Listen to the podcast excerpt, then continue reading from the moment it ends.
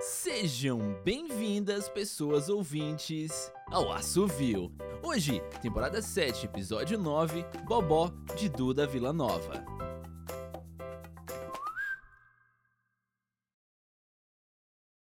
O cutelo desceu, separando ossos e tendões enquanto conversavam. Custava fazer exatamente o que eu pedi, criatura. Era só trazer uma galinha e um saco de aipim para fazer o bobó, poxa, mas não. Li, cientista genial, tinha muita coisa para fazer antes. Amor, você sabe que meu trabalho é importante e eu não podia simplesmente largar o experimento no meio e. A fala foi interrompida pelo baque surdo sobre a mesa. Outro movimento brusco, dessa vez atravessando um osso maior bem no meio. Lee ajeitou os óculos, desviando do olhar colérico e tentou emendar a desculpa. E agora seria impossível achar uma galinha de qualquer jeito. Ai, que cientista! Depois de agitar as mãos no ar em deboche, Ariel trocou o cutelo por uma faca de ponta e a amolou por alguns segundos no esmeril pequeno do lado da mesa antes de começar a separar a pele grossa da carne com muita dificuldade. Desvendando os mistérios do universo, alicerçando o solo por onde a humanidade vai andar. Com fome, porque esqueceu de comprar porcaria da galinha pra merda do bobó que ele mesmo me encheu os pacovar pra fazer a semana toda. Ariel jogou a faca em cima da mesa depois de conseguir tirar o couro e também parte da grossa camada de gordura. A carne dura lhe lembrava algum tipo de carne de caça e nem parecia ter sido retirada minutos antes de uma embalagem de isopor com a logomarca do mercado de descontos. Não vivemos no universo, meu amor, mas, mas no multiverso. Nosso plano de existência está conectado a como desgraça que prepara isso, Lee? Me diga, vai fazer vir um chefe da dimensão paralela em que não tem galinha?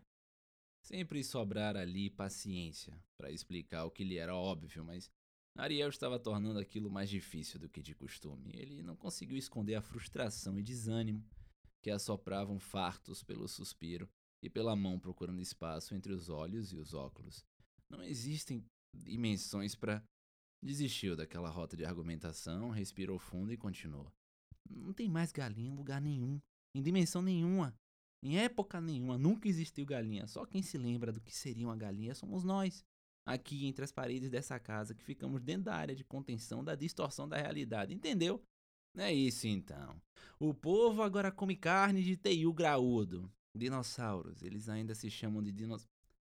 Parou a frase no meio quando Ariel pegou de volta o cutelo e começou a cortar a carne em cubos. Olha, eu provei um pastel no caminho daqui. O gosto é igual, tem gosto de frango, sério. Acho bom que seja. Me deu aí, Pim, vá. Vou cozinhar pra fazer o pirão com dendê logo. Pra quando essa merda ficar pronta, a gente não perder tempo. Então, amor, sobre o aipim e o dendê. Ah, não, velho. Não, não venha me dizer que de uma lapada só você acabou com meu escondidinho de carne do sol, com meu acarajé e minha muqueca. Eu te mato, miséria. O cutelo balançou ameaçadoramente na direção de Lee. Ariel percebeu o perigo e abaixou o braço, colocando o utensílio na mesa e continuando a exortação. O meu cocô foi? Como é que eu vou viver sem meu acarajé, peste? E o pior, lembrando, sabendo o gosto que tem. Se eu não lembrasse, menos mal, não ia fazer falta? Calma. É só que ficou mais caro, tanto o aipim quanto o dendê. Dinheiro deu não, ó. Aí eu só trouxe batata. E tem conserto essa bagunça? É, eu posso tentar ligar a máquina de novo e ver o que acontece, mas, mas não tenho certeza. Deixe quieto. Aí que você faz sumir com cuscuz. Aí sou capaz de lhe dar um cacete que vai fazer você deixar de existir. Vá tomar um banho que no instante põe a mesa, vai. Meu nome é Ariel Aires e essa foi Bobó de Duda Vila Nova aqui no Assovio. Até a próxima.